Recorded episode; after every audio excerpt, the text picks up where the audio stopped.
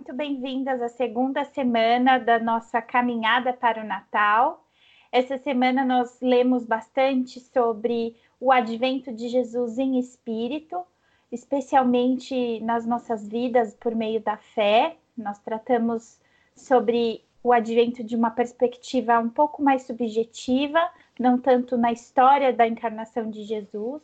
E pensando nesse assunto, quando a gente estava elaborando os temas para os dias, nós pensamos em situações específicas além da salvação em que Jesus vem até nós de uma forma muito forte, muito especial. E como a gente pôde ler na introdução, nós pensamos em basicamente três áreas, três circunstâncias que isso acontece em perseguição, quando os cristãos são perseguidos por professar o nome de Jesus, em avivamento, quando a igreja é reavivada de uma forma especial em certos períodos da história da igreja, e também em meio ao sofrimento, inclusive das nossas próprias vidas, não necessariamente vindo da perseguição, mas o sofrimento que nós passamos nessa vida e através dele somos levadas a conhecer melhor a Jesus. Então, esse foi o tema da nossa semana, um tema talvez um pouco agridoce para uma caminhada para o Natal. E eu estou aqui com as nossas queridas escritoras, a Estela Lopes. Oi, Estela. Olá. E com a Ana Ruth. Oi, oi Ana. Oi, oi. E nós vamos conversar um pouquinho sobre isso. Então, essa semana foi talvez a mais desafiadora. Para mim, foi uma das mais desafiadoras. Não sei para vocês o que vocês acharam. Uhum. É sempre difícil falar sobre as referências que nós temos do, do, início da igreja, pelo menos para mim. É sempre um exercício humilhante, por isso sim, é difícil. E fazer o link disso com o Natal também foi bem difícil, né? Não... Uhum. Alguns dias, inclusive, a gente não conseguiu de forma tão explícita, foi uma coisa mais no contexto geral, né? Não sei uhum. o que vocês acharam. Sim, sim, sim, é verdade, sim. Sim, senti Como foi a mesma pra coisa. Você, Stella? Foi também, eu, eu, eu pensei, ok, vou ler o livro de Atos. Aí li o livro de Atos. Aí eu, ok, agora no fim, agora vamos fazer a ligação para o Natal. E então eu senti esse mesmo desafio que, que vocês partilharam, com certeza. Mas foi um desafio bom, que me trouxe, que me humilhou e que me trouxe assim algo que me faz um desafio, um desafio, uhum. não é? Uhum. De, de como agir em meio ao sofrimento, e também ver algum, alguns erros ou pecados em mim e arrepender-me e, e, me fortalecer no arrependimento, na graça, na esperança e no amor que Deus traz em meio a tudo isso. O avivamento né? Uhum. Um, espiritual, sim. Em primeiro lugar, a gente tratou sobre a questão da perseguição e a Vanessa não pôde estar com a gente hoje, mas ela escreveu no primeiro dia dessa semana sobre Estevão, que foi o primeiro mártir da igreja. E ao final da semana, a Estela conversou um pouco com a gente sobre a perseguição à igreja moderna, a igreja contemporânea. Eu acho muito importante que a gente tenha colocado isso no começo e no final da semana, dessa semana do advento, para que a gente perceba que as coisas estão distantes no tempo, mas não estão distantes na, no espírito, no sentimento e na, na, na verdade que essas situações professam, né?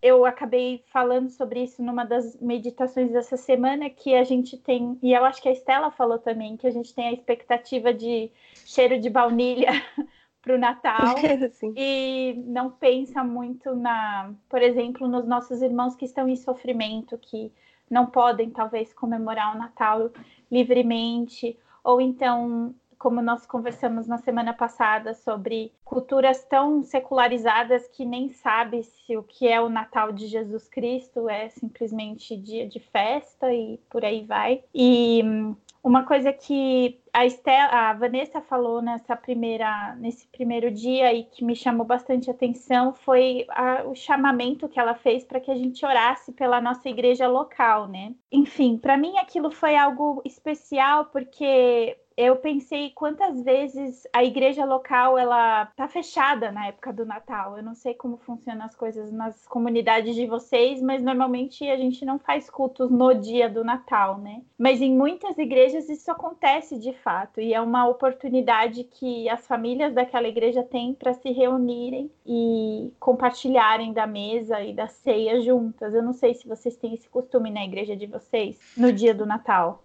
Nós no dia do Natal temos culto de manhã, sim. Ai, que legal.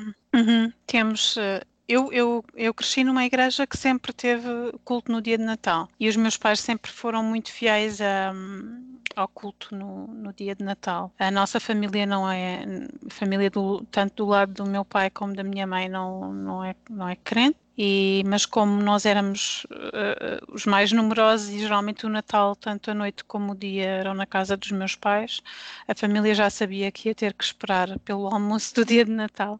Uhum.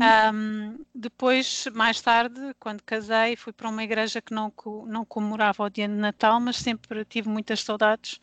E depois, quando fomos para esta igreja que começou do zero, começámos a fazer o, o culto do dia de Natal e é um, é um para mim é, um, é o ponto alto do dia. Tenho mesmo muita alegria e, e, inacreditavelmente acaba por ser um dia em que temos muitos visitantes, porque há pessoas da igreja que, que usam dessa oportunidade como vão estar com os, com os pais ou com os irmãos que não são crentes para arrastarem, fazemos o culto cedo e portanto não, não entra em conflito com a hora de almoço também não é uhum. muito, muito cedo, é às 11 da manhã, geralmente ao meio-dia as pessoas estão a sair.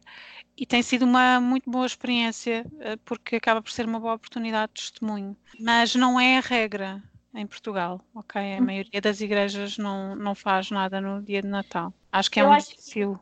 É um desafio, porque para quem não está acostumado, você sai um pouco da sua zona de conforto, né? Normalmente é uma correria o, o, dia do Natal e o dia anterior. Aqui no Brasil se comemora muito a noite anterior, né? Do 24. Uhum. E, Aqui também, em Portugal. É, sim. E, e o dia seguinte é sempre o dia de juntar o que sobrou.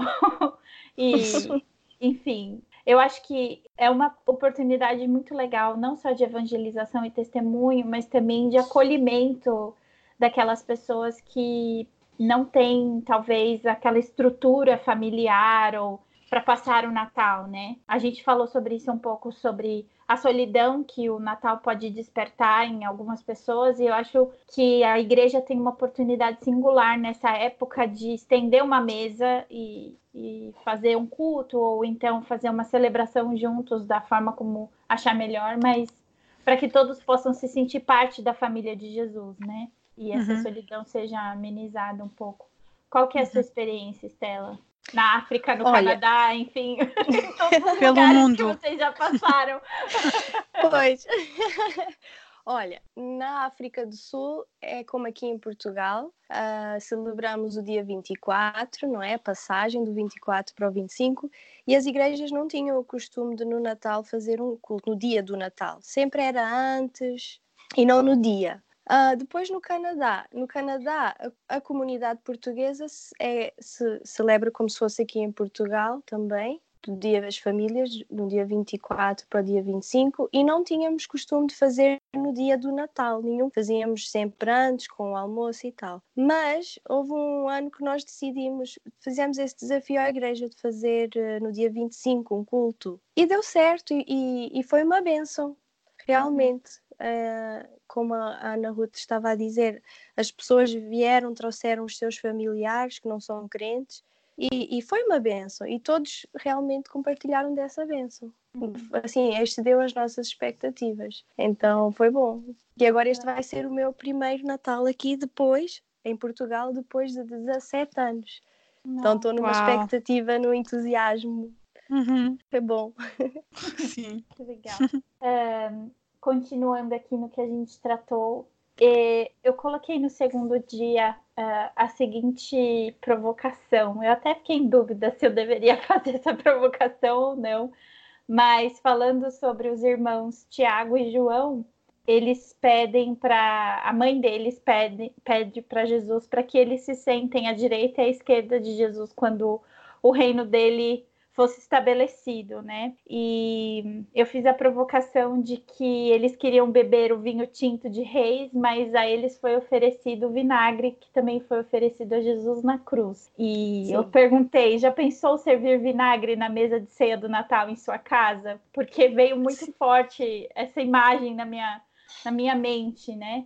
Normalmente a gente grava, a gente grava não, a gente separa as melhores refeições, os melhores ingredientes, as coisas mais finas, mais refinadas para essa época de Natal e eu fiquei pensando onde está o meu coração para essa celebração, né? Enquanto meu mestre foi oferecido a ele um, um, uma jarra com vinagre, eu almejo vinho tinto. E para mim, essa semana foi muito difícil, mas ela também foi muito importante, porque o Natal nem sempre foi algo fácil de passar na minha experiência de vida, assim. Existiram certos anos que eu preferia que não tivesse Natal para amenizar um pouco a pressão de social, de ter que passar com com quem que eu vou passar o Natal esse ano, enfim, e, e, meditar sobre essas coisas essa semana foi como se Jesus falasse realmente o Natal, ele como eu escrevi aqui, ele, o Natal ele não é um tempo artificial, ele existe uhum. por um motivo e esse motivo é o pecado.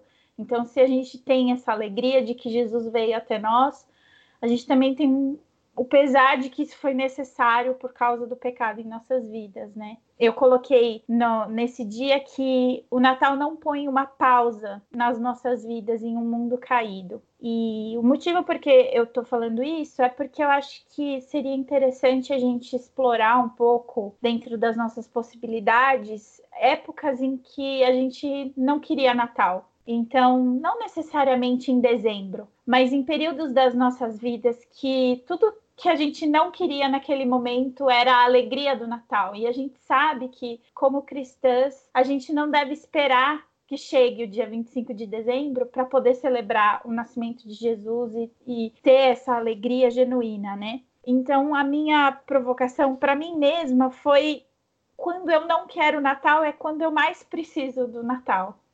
E e eu não sei se vocês já passaram por esse tipo de situação, de ter períodos de festa difíceis ou épocas da vida, com certeza já tiveram, em que tudo que vocês menos queriam era o Natal, não só o significado espiritual de Jesus vir até nós, mas também tudo aquilo que o Natal envolve de família e pressão social, enfim, coisas que a gente pode colocar ali que envolvem esse período. Não sei se vocês já tiveram essa experiência também. Sim, olha, eu gostei muito dessa provocação que tu fizeste no teu texto. Trouxe-me fortemente a imagem do sofrimento real não é? Que Jesus passou e que ele, por ter passado, conhece os nossos sofrimentos. Então eu gostei dessa provocação. E enquanto eu estava a ler um, esta devocional, eu lembrei-me exatamente de muitos anos que eu passei o Natal longe da minha família, uhum. não é? Sempre separados, porque eu tenho família aqui em Portugal, família no Brasil família na África do Sul. E então, quando eu estava na África do Sul, tinha alguma da minha família, mas nunca estávamos todos juntos. Tinha parte em Portugal e nós somos uma família, a minha família é uma família muito junta muito próximo, nós somos muito próximos uns dos outros. E os anos mais difíceis para nós foi passar o Natal no Canadá, porque nós ficamos seis ninguém. anos lá. Pois é, não tinha ninguém. E assim, era difícil e as saudades pesavam e, e, e, tudo pesava assim um bocadinho. As saudades parece que pesavam mais. Uhum. Mas depois nós fazíamos um culto e um jantar com os irmãos da igreja e os irmãos da igreja são a nossa família, não é? Uhum mas um, deu para entender e ver claramente isso que tu ilustraste e que, e que disseste. Eu tive um período específico, perto dos meus 20 anos, em que o Natal não foi fácil por várias razões. Esse, esse período, um, um, pouco perto dos 20 anos, eu estive, uh, não estive afastada da igreja, mas estive afastada da uhum. fé. Um, e num curto espaço assim de cinco anos, as pessoas mais próximas da minha família, o núcleo da minha família próxima é relativamente pequeno. E morreram assim num curto espaço de tempo três das pessoas mais importantes, uma delas assim de uma maneira muito trágica. E de repente o Natal que já não tinha muita gente uh, ainda tinha menos. E, e, foram tempos difíceis. Uh, com, com o meu reaproximar de Deus e, e, com algumas experiências que acho que também passaram por aí, o Natal também não era triste porque estas pessoas não eram crentes. E, e, durante algum tempo eu vivi com o peso de ter convivido com, com a ideia que, que estas pessoas não se iriam converter. Não sei uhum. como, não é? Nós, pelo menos eu tenho essa experiência de conviver, conviver mais ou menos pacificamente com a ideia que aquela pessoa não é crente e provavelmente não virá a ser. E durante uh, algum tempo isso pesou-me porque não deveria ter sido assim. O que é que eu poderia ter feito mais? Uh, uhum. Que testemunha é que eu podia ter dado? Portanto, foram natais, não, não foram só natais, foram períodos bastante difíceis em que a minha fé foi colocada à prova também por isso. Talvez também por isso, um, quando voltámos a fazer culto no dia de Natal e começámos a ser mais intencionais, mesmo nas práticas que temos em família, uh, mesmo do lado da família do Tiago, há muita gente que não, que não é crente e, e, temos muita gente em alguns anos, consoante os anos em que nos reunimos, vamos alternando, eh, conseguimos ter muita gente e com o passar do tempo começamos a aproveitar também por causa das crianças, introduzir mini cultos na, tanto na noite como no próprio dia. Uhum. Natal uh, em família, mesmo para aqueles que não acreditam, e fazer isso uma coisa natural, não imposta. E, e, portanto, sim, já tive natais em que foi em que não me apetecia que fosse Natal, em que tinha culpa, em que estava descrente na minha própria fé. Uhum. Um, e hoje o Natal é vivido com, com mais equilíbrio uh, e sempre com essa lembrança que, que o mundo está cheio de Natal sem o verdadeiro Natal.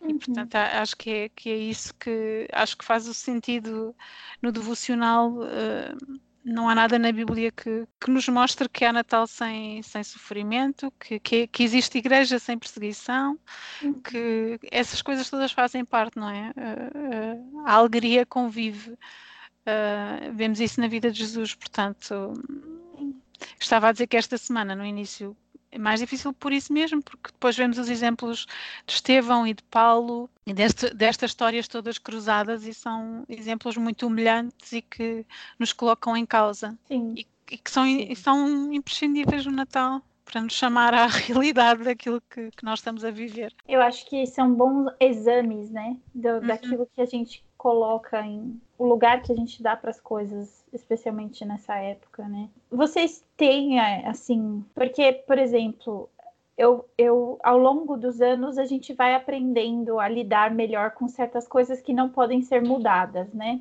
Então, por exemplo, a Estela tinha a questão da, da distância e de que dificilmente a família poderia ser reunida a Ana a saudade de pessoas queridas, enfim, e a gente vai acomodando essas dores no nosso coração, aprendendo a lidar com elas, enfim. E claro, eu acho que o ingrediente do tempo é muito usado por Deus para trabalhar isso na nossa vida, mas vocês se lembram de coisas que, que vocês fizeram, ou palavras que vocês meditaram ou receberam que ajudaram vocês a passar por essas situações? Porque são situações, de certa forma, de, definitivas, né? É, não é possível trazer todo mundo para o Canadá, por exemplo, para passar o Natal.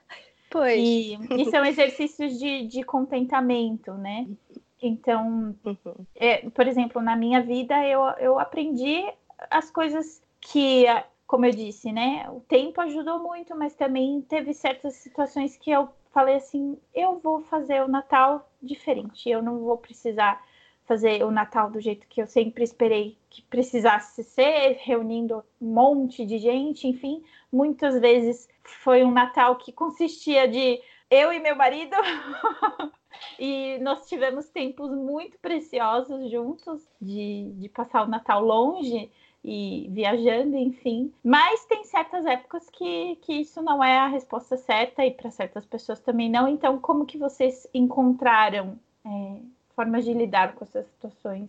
Bom, é quando eu decidi, quando nós decidimos ser uma família missionária, sabíamos que íamos encontrar esse desafio de estar longe da família, ainda muito mais sendo que eu sou portuguesa e o Diego é brasileiro, meu marido, uhum. então nós sabíamos que seria mais difícil do que se fôssemos os dois da mesma nacionalidade, porque então as, ambas as nossas famílias estariam no mesmo lugar, certo? Uhum. Então nós estávamos conscientes desse desafio, uh, mas isso não significa que não passamos e não sentimos, não é? E então o que é que fazíamos? O que nos trazia, o que me trazia muito conforto ao meu coração era ler a Bíblia, o culto de Natal, pensar no Natal, nos prepararmos para o Natal, como no Advento, né? começar no dia 1 de dezembro a pensar, orar, estar com os irmãos crentes, os nossos irmãos da fé, isso trazia muito conforto ao meu coração. Uhum. E também saber que a minha família estava reunida, separada, mas estavam bem, estavam orando, meditando na palavra de Deus. E ao fim e ao cabo parece clichê, não é? Mas orar e ler a palavra de Deus era o que me trazia conforto. Um, eu, com o passar do tempo, o Natal na, na, minha família de origem, na família dos meus pais, sempre foi eh, relativamente simples. Nós também não, os meus pais não tinham grandes excentricidades nem possibilidade. Portanto, o nosso Natal sempre foi, economicamente, sempre foi simples. Depois, quando casei, obviamente, juntei-me a outra família, não é? Somos uma nova família e tenho mais uma família uh, acrescentada e tivemos que definir um, um ritmo um, mas eu creio que uma das coisas que, que nos dá mais alegria na preparação do Natal é que, com o passar do tempo, fomos adotando cada vez mais simplicidade. Uhum. Uh, seja na maneira de viver consoada e o dia, em relação a, às lembranças que podemos trocar, que são lembranças, não, não são presentes uh, uh, nem nada de, de, extraordinário, e depois como se, adotámos aquilo que, que, que, eu já tinha experimentado com os meus pais, que é, os meus pais sempre tiveram pessoas em casa que não eram da família, sempre tivemos pessoas da igreja que estavam sozinhas, uh, geralmente há um lar evangélico no Porto, havia alguma criança do lar que não tinha família que vinha passar o Natal connosco e conseguimos continuar isso. Portanto, há sempre alguém da, da igreja, temos brasileiros que estão sempre, que vêm temporariamente sozinhos uhum. uh, e, e, quando vamos passar o Natal à noite com, os, com a minha família dos meus pais ou com a família do Tiago, nós geralmente informamos quem é que vamos levar. O Natal passado tivemos uma família da nossa igreja e quando chegámos à casa dos meus pais estava lá um casal que eu nunca tinha visto, nem fazia a mínima ideia quem era. Isso é uma coisa normal. Isso é uma uhum. coisa normal e os meus pais nem se lembraram de, de dizer porque é, está assumido que não é uma coisa só nossa, exclusiva. Uhum. E eu acho que isso dá muita alegria para já porque hum, não faz uh, aquela ideia da, da exclusividade. Abre hum. o Natal, não é? Uh, depois esse lado de ter pessoas estranhas, eh, diferentes, faz com que também nós uh, sintamos o esforço de ter de as acolher e de as receber bem e abre um pouco os horizontes e não fecha a família nas suas próprias coisas e coloca em causa, porque, por exemplo, este casal que, que os meus pais tinham lá é um casal que estava temporariamente em Portugal, eram da Guiné ou de Cabo Verde, já não tenho bem a certeza, o senhor estava a fazer um tratamento e por alguma razão os meus pais tinham-nos conhecido e, e, eles estavam a viver temporariamente em Portugal. E, portanto, são pessoas que nem sequer tinham o hábito de Natal de troca de presentes e com, com a abundância que nós temos.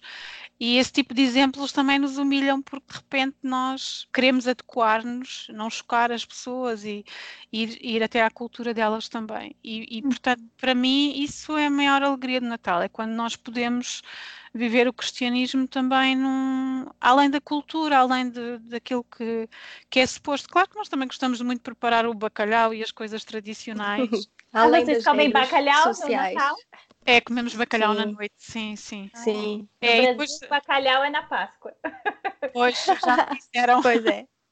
É, depois no, geralmente o que sobra do bacalhau junta-se no dia a seguir e, e põe-se tudo junto e chama-se esse prato roupa velha.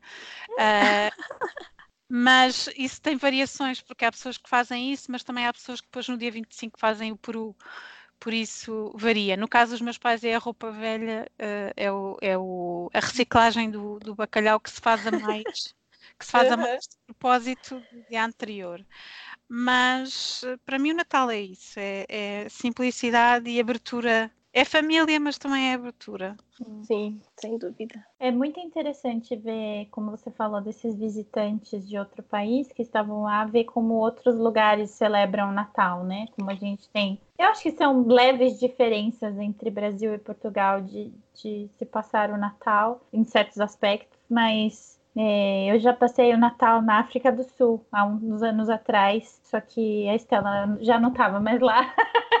e a gente não se conhecia ainda na época. E eu reparei o que você falou sobre o Canadá no, na semana passada, que é uma época bem sem Cristo, assim. As pessoas não falam muito e, e a gente teve a oportunidade de se reunir com uma igreja reformada lá da, da na cidade onde a gente estava e foi interessante, mas ao mesmo tempo, no dia do Natal mesmo, era uma coisa cada um no seu canto, assim, sabe? E foi especial para mim e para o meu esposo, porque, se não me engano, a gente nunca tinha passado o Natal só nós dois, né? E foi, deixa eu dizer, tipo, é uhum. só o Natal mesmo, não tem aquele monte de coisas que você acha que tem que fazer. Então, a gente foi é, no mercado, comprou uma carne mais legalzinha. A gente estava ficando numa casa que tinha cozinha, uma carne, uma. Um, fiz um, uma janta mais especial, assim, mas só para nós dois e um culto depois entre nós dois. E assim, foi. E foi tão especial aquele Natal, porque eu percebi que eu colocava tanta expectativa por ter crescido em família com do, tanto do lado da minha mãe quanto, como do lado do meu pai, com muitas tradições natalinas que às vezes você tem aquela impressão que se não tiver essas coisas não é Natal. Não é Para mim é. foi, foi uma libertação porque o nosso coração consegue transformar até coisas muito legais de tradição de Natal Sim em prisões, sabe assim? Então, se não sim. tiver isso, se não tiver aquilo. E aí, de repente, eu estava naquela situação super que, que, assim, simples, minimalista, vamos dizer assim, do que era o Natal. E foi um dos natais mais especiais que a gente teve e nos aproximou muito também como casal e de perceber aquilo que um, um e o outro valorizava naquela situação, porque a gente teve que descobrir o que a gente faria da nossa ceia ali sozinhos, né? Sem amigos e familiares. E foi muito legal, assim, foi uma experiência bem de bastante aprendizado, eu diria, e, e, também de, vamos usar assim, a palavra de libertação de certas expectativas sobre o Natal, sabe? Uhum. E depois de um tempo, eu passei o Natal também em outro país que é cristão, mas não é. E, e, foi interessante porque foi uma experiência totalmente diferente. É, houve uma celebração, só que era uma celebração do lugar onde a gente estava ficando, que não era uma casa, que era totalmente ecumênica, vamos dizer assim. Essa uhum. experiência foi assim também de bastante aprendizado de nossa, que coisa não Natal, sabe assim? Esse dia foi, foi um choque, assim, para mim. Caramba, as pessoas passam o Natal assim, elas não Sim. sabem o que elas estão perdendo, né? E, e, teve um culto lá, mas foi uma coisa muito estranha, enfim. Sim. Uhum. Eu acho Eu que... já passei por algo parecido, assim, um culto. Sim. Uhum, um culto de Natal, que era suposto ser um culto de Natal. Quando eh, cheguei lá, mas não, Jesus não estava presente. Tinha Sim. sinos, tinha hinos, tinha até leitura de uma passagem natalina, poemas, até comédia teve, mas Jesus não, não estava. E, foi, e fiquei triste. Eu lembro que eles cantaram aquele, aquela música do Leon, eu acho que é Leonard Cohen, aquela Hallelujah, sabe? Uhum, que o ah, pessoal sim, canta sim. como se fosse hino, mas que de hino não tem nada. E uhum. eu falei, gente, mas que. Sabe assim, quando parece que você está em outra, outra órbita, sei lá, que você fala, o que, que eu estou passando aqui que eu não estou entendendo? Enfim. Foi aprendizado também, né? Mas uhum. eu acredito que foram todos importantes para colocar o Natal no seu devido lugar, vamos dizer assim, no, no meu coração, né? A Ana comentou um pouquinho antes sobre essa questão da, da, despedida de pessoas queridas e tal, e a não certeza delas estarem com Cristo. E na hora eu lembrei do texto da Fui a Estela, foi a Estela. e, Paulo vem logo depois de Estevão. Sim. A ironia das pois. ironias. Uhum. Ele que estava lá, não é? Uhum. E ele é o improvável, né? A gente falou um pouco sobre isso na semana passada, mas como foi escrever sobre Paulo logo depois de Estevão, Estela? Pensando no Natal ainda por cima. Pois, né? Quando começamos a ler, claro que nós sabemos quem é Paulo, não é? Quem? E a história dele, mas no início tu pensas, ah, que homem mau, olha que uhum. homem ruim, né? Aquela coisa assim, talvez até um pouco de justiça própria, né? Que homem uhum. mau. Mas ao ler a história dele, o que me impacta muito na vida de Paulo é que ele, de perseguidor, se torna perseguido. Eu acho que eu fiz, eu fiz essa menção no, no texto, eu escrevi isso. Uhum. Um, ele abraça com todas as suas forças a missão que Jesus lhe entregou. E Jesus uhum. disse: Olha, tu vais sofrer, vais ser sofredor, mas ele não fugiu da vontade de Deus, não é? Nós sabemos que Deus é soberano e nada lhe escapa. Mas Paulo assume a missão para ele e inclusive a humildade dele também me impacta, porque ele diz: Eu de todos os pecadores eu sou o pior, não é? Então, tudo o que ele passa da sua missão da sua incansável missão me impactou muito, porque até ele a passar por todas as perseguições que ele passou, né, os açoites, as pauladas, as pedradas, as prisões, ele em nenhum momento parou de louvar o nome de Deus. Ele não reclamava, não desistia. Pelo contrário, ele continuava a pregar a palavra de Deus, a cantar louvores, a orar na prisão, em momentos tão difíceis que isso é um grande exemplo para mim. E acho que até a Ana Ruth, num dos textos desta semana, ela diz que é, ela usou a palavra esmagador, não é? Uhum. É esmagadora o exemplo de Paulo. Uhum. E eu senti realmente isso, não é? Senti assim, Senhor, perdoa-me, porque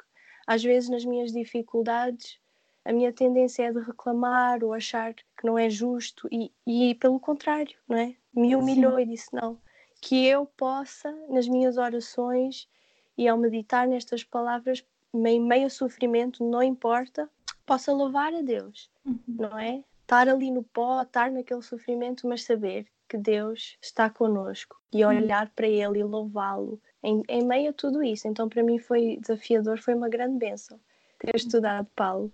E logo em seguida a Ana falou sobre a igreja de Filipos e eu percebo uma linha do tempo não intencional aqui no que a gente acabou uhum. escrevendo. Estevão, Paulo e depois uh, uma igreja pastoreada por Paulo. E Ana, é, você escreveu assim no terceiro parágrafo, se não me engano, né? Os filipenses enfrentavam tempos difíceis, a liderança tinha se desentendido, a comunidade estava fraturada, a essência do evangelho estava a ser desconsiderada e os desafios vindos da sociedade ao seu redor ameaçavam estilhaçar tudo de bom que havia neste grupo. Com os filipenses, vemos como é fácil resvalar quando as dificuldades surgem, quando a pressão ao nosso redor questiona, quando começamos a ser contaminados com o que vem de fora, ao invés de salgarmos este mundo insípido. Esse, esse parágrafo traz Filipos para nós, né? Uhum. Eu acho que dentro de anos de convivência em igreja e eu acho que todas nós aqui temos muitos anos dentro de uhum. igreja, a gente sabe que essas coisas são muito mais comuns do que incomuns. Elas são uhum. muito mais presentes do que ausentes do meio da igreja, né? Uhum. E inclusive tem situações em que a própria igreja talvez não tenha um espírito de comunhão que poderia acontecer no Natal por causa desse tipo de, de situação, né? E como foi essa importante a gente pensar na imagem de Paulo, como a Estela trouxe, e depois o Paulo que escreve para uma igreja que está passando por isso. Uhum. Como foi para você fazer esse link? Um, o exemplo de Paulo para mim é sempre muito comovente e fica difícil para mim ler as, as cartas dele e saber que, que ele conhecia o, o coração de um perseguidor. Ele sabia o que é que motivava um perseguidor porque ele tinha sido um. Uhum. Portanto, ele sabia quanta maldade Sim. e quanto, quanta perversidade poderia acontecer no coração do, de alguém que persegue. Portanto, Paulo, enquanto, enquanto discípulo, enquanto seguidor de Cristo, ele sabe muito bem aquilo que lhe pode vir a acontecer e isso não o amedronta. Uh, só este exemplo para mim é logo uh, fica difícil para mim não, não emocionar. Uh, depois é a ideia que ele está em condições miseráveis na prisão, porque as prisões, as prisões daquela altura não eram as prisões de agora, eram muitas vezes buracos uhum. subterrâneos onde mal se comia, onde se faziam as necessidades, e ele no meio daquilo tudo está a escrever cartas, uh, ou está a pedir a alguém Sim. que lhe escreva a carta e, portanto, pensar, quer dizer, ele está provavelmente nos últimos dias de vida dele, ele está preocupado com, com a vida da igreja, um, não está preocupado com ele.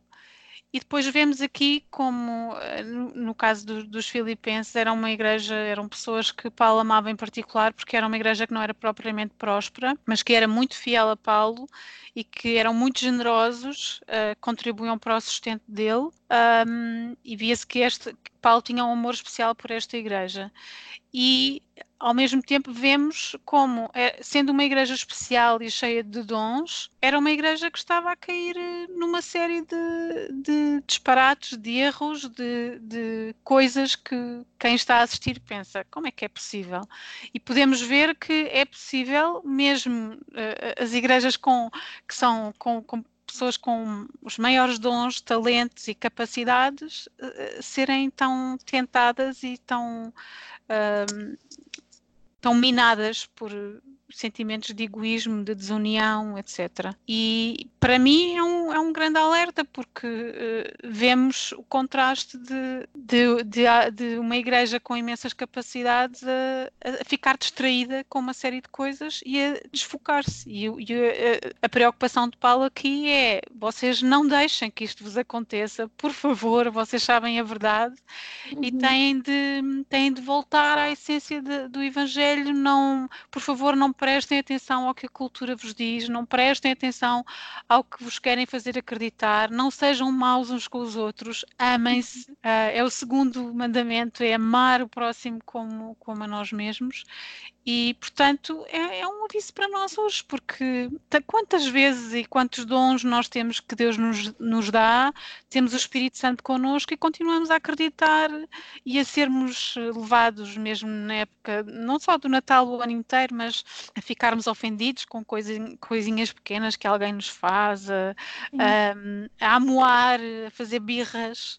Não sei se no Brasil se diz birras, mas a ficar amoado e, e acharmos que, que, somos o centro do universo, pronto. E, e o exemplo pois. de Paulo mostra-nos que ele não se considerava o centro do universo, pelo contrário, uhum. que estava disposto a se sacrificar. E ele escreve para nós hoje, uh, avisa-nos de como nós precisamos estar agarrados às verdades do Evangelho, de como o amor não é uma coisa natural para nós. Uhum. Um, e como nós precisamos olhar para o exemplo dele, que por sua vez é o exemplo de Cristo, não é? Portanto, é sempre necessário voltar às cartas de Paulo às igrejas para nos encontrarmos lá e percebermos para onde é que nós estamos a ir, qual é a nossa tendência. Nós esquecemos muito facilmente, né? Eu hum, gosto de uma pois. ilustração que eu já ouvi alguns pastores fazendo. Quando Paulo escreve para que a gente insiste, persevere na oração e na comunhão, enfim, se ele precisa falar perseverar, é porque, como você mesma disse, não é algo natural. Ninguém precisa pedir para que a gente persevere naquilo que a gente faz sem esforço algum. Então, é, eu lembro de uma pregação que o Guilherme fez e ele, ele brincou assim: ninguém precisa falar assim, persevere em comer essa pizza, persevere em comer esse hambúrguer, porque isso você faz sem esforço nenhum. Mas uma dieta, você tem que perseverar na dieta, porque aquilo não é natural para você é, conter o seu apetite ou mudar o seu preferência de, de alimentação. E a mesma coisa é com essas coisas que Paulo nos chama atenção e chama, chamou atenção a igreja de Filipos, dessa perseverança nas coisas uh, corretas, nas coisas que nos exigem esforço. Eu acho que muitas vezes a gente esquece que o evangelho não é só para conversão. O evangelho é para a vida toda. Eu não preciso de Jesus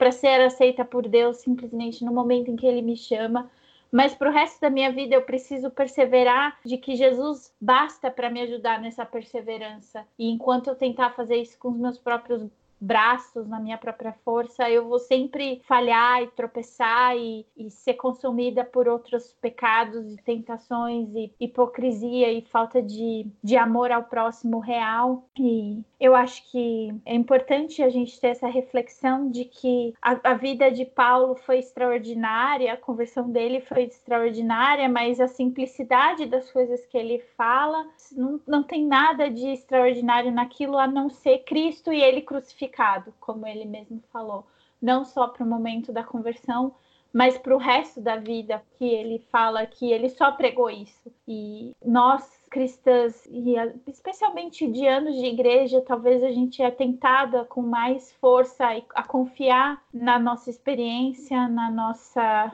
A gente sabe como se comportar, vamos dizer assim, a gente sabe falar as coisas certas ou reter as palavras erradas e aparência de piedade e a gente muitas vezes cai em, não necessariamente em um pecado horroroso, mas em, às vezes simplesmente numa frieza espiritual, um platô gigantesco, porque a gente está confiando nas nossas próprias forças, né? E eu acho que essa semana também nos desafia isso. Não sei se vocês têm essa mesma leitura. Sim, o que eu também vejo nas cartas de Paulo é a maneira incrível como em tudo, em todos esses problemas que aparecem nas igrejas e que são reais nas nossas igrejas hoje em dia, é que ele aponta sempre para Cristo, não é? ele sempre chama a atenção para a palavra. Jesus é a palavra e Jesus sendo a palavra e a luz que tudo manifesta. Portanto, quando quando fechamos a palavra ou a tiramos do centro, ou tiramos Jesus do centro, é difícil ter aquela união. É difícil permanecer na oração, na comunhão. Por isso precisamos da exposição constante da palavra, que nos uhum. chama ao arrependimento. E Paulo faz muito bem isso nas cartas dele. Uhum. Em seguida, a Vanessa nos levou a meditar um pouquinho sobre a carta aos Hebreus e ela teve uma é, leitura muito interessante sobre as perseguições mais veladas que a gente sofre e é mais do contexto de todas nós, eu acredito. É, perseguição social, né? Perseguição nos contextos que a gente vive. E eu acredito que vocês têm até mais experiência sobre isso para falar do que eu, por especialmente a Ana né, por se colocar de forma tão pública é, no contexto de vocês em Portugal, mas eu achei muito interessante a gente meditar um pouco sobre isso, porque às vezes a gente tem a falsa ideia de que nós não sofremos perseguição no Ocidente que tá tudo bem por aqui. E o cristianismo não está em risco e a gente vai poder continuar praticando a nossa fé da forma como a gente quer para sempre, né? E que falsa ideia é essa e perigosa. Mas ao mesmo tempo também a gente não, não deve cair num alarmismo, numa super ideia de perseguição e, e teoria de conspiração. Enfim, como que vocês buscam equilibrar isso na vida de vocês, de, uhum. de perseguições veladas? Uhum. Um, a experiência que nós, tem, que, que nós, temos tido tem a ver mais com algumas posições públicas que, que assumimos e nem sempre é fácil. Por exemplo, na, nas questões do, do ensino, por exemplo, um, nós vivemos em Portugal com a ideia que somos um país livre e que podemos fazer as escolhas que queremos, mas na prática depositamos muita coisa na mão do Estado e, e isso tem-se visto muito nas questões da educação, que apesar de haver alguma, de haver liberdade para escolher diferente, essa liberdade acaba por ser bastante controlada. A experiência que tenho tido, tem tido momentos difíceis, mas nesses momentos difíceis, para já eu acho que nós, enquanto cristãos, temos que ser sábios na maneira quais são as, as lutas que nós vamos travar uhum. uh, no testemunho que vamos dar. E, por exemplo, no nosso caso em particular, com, com a questão, por exemplo, de escolher um, um ensino diferente, como os nossos filhos têm que prestar provas no, no agrupamento das escolas a que pertencem, e este foi o sétimo ano que isso aconteceu. Em sete anos, só um é que eles não fizeram provas, como eles são quatro, e agora no próximo ano os dois rapazes vão fazer novamente. Um deles vai fazer pela primeira vez, o mais novo. Temos tido situações uh, de estranheza ou de questionar, mas ao mesmo tempo temos tido uma boa oportunidade de testemunho. Uh, creio que pode existir uh, um equilíbrio, desde que, obviamente, porque o tipo de perseguição ou, ou, discriminação que nós podemos sentir enquanto cristãos, por enquanto, não coloquem em risco a, a nossa vida, não é como na Alemanha, que se alguém quiser fazer um, um, ensino diferente, vão buscar os filhos a casa e tiram os filhos à família. Uhum. Uh, não é? Não é isso que está a acontecer em Portugal. O que acontece em Portugal é muitas das vezes o caminho ser uh, dificultado, ser uh, o nível de exigência que nos é colocado pode ser superior àquilo que seria se escolhêssemos um caminho mais regular.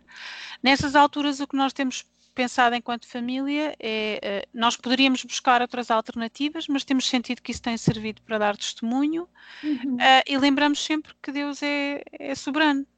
Ele é soberano e ele é que tem a palavra final e que não há nada que aconteça que, que fuja ao seu plano. Obviamente que quando, quando toca nas nossas convicções, uh, nós não vamos disfarçá-las. simplesmente eu acho que nós podemos pedir sabedoria a Deus na maneira como as apresentamos e como queremos, como queremos passar isso. Mas os tempos não estão fáceis e, muito sinceramente, eu não tenho.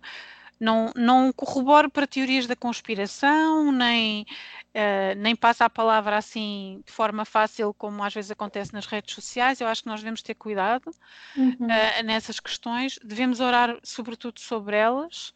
E, e, acredito mesmo que o caminho vai ficar mais difícil, mas acredito também que, uh, que Deus vai dar a sabedoria para, para traçar esse caminho. Portanto, devemos é estar atentos, porque há muitas coisas no, que no dia a dia que nós deixamos passar porque nos habituamos em termos de cultura e que não são bíblicas e que não são, que a família não tem que viver, não é porque é a lei que diz assim que nós temos que, que, que fazer. Uh, devemos questionar, então, é bíblico, não é bíblico? Devemos, como é que devemos combater isto? Como é que nós podemos ensinar os nossos filhos? E acho que esse, esse equilíbrio é muito difícil e eu vivi isso com muito temor e tremor, pedindo a Deus ousadia para, para assumirmos as nossas posições, mesmo nas questões eh, mais públicas também, as questões do aborto, de, de eutanásia, de, que andam assim a passar um bocadinho nos pingos da chuva e que são aprovadas e quando as pessoas reparam já foram aprovadas. Sim. Nós devemos dar a cara por essas coisas, não devemos ter, eh, ter vergonha.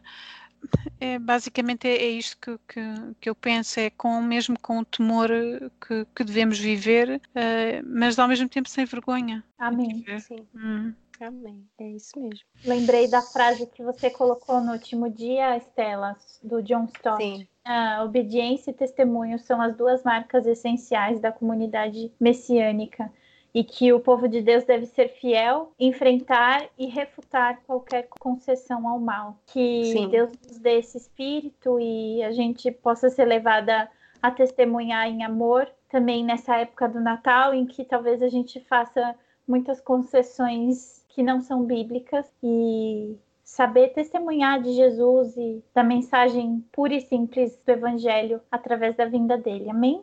Amém. Amém. Amém. Uhum. Vocês têm mais alguma coisa para acrescentar dessa semana?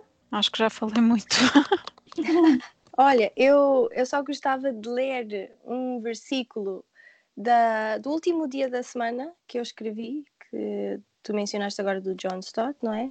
Uhum. Apocalipse 12 uhum. né, Apocalipse, o último versículo do capítulo diz: E o dragão irou-se contra a mulher e foi fazer guerra ao resto da sua semente, os que guardam os mandamentos de Deus e têm o testemunho de Jesus Cristo. Então, o que eu gostaria só de comentar aqui é que, ao ler este capítulo, nós vemos um, a mão de Deus guardando a sua semente. Não é fácil, ela passa por perseguição, o dragão ira-se, o dragão vai atrás, mas nós vemos também Deus provendo cuidando e, e salvando. E uhum. mesmo os que morreram e amaram a Cristo até à morte, entregaram a sua vida nesse capítulo, nossos irmãos que foram perseguidos, os mártires da igreja e os que ainda vão sofrer pelo nome de Cristo, e nós que estamos neste mundo e sofremos, esta é a nossa esperança de que nós sabemos, vamos enfrentar perseguição e sofrimento, sim, mas a nossa esperança e o nosso foco é eterno, é em Cristo.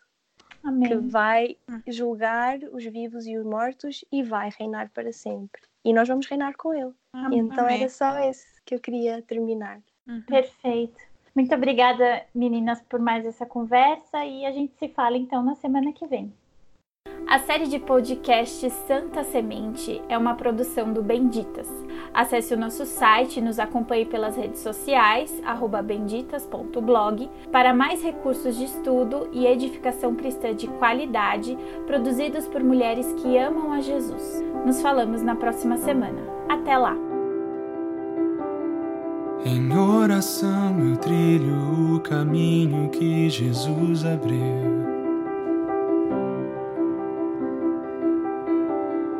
Até o trono onde sua graça flui como rio. Santo,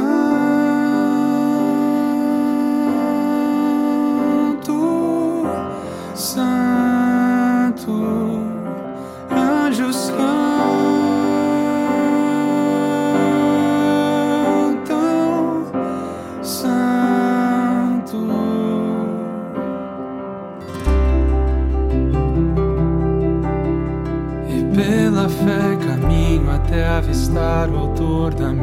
fé.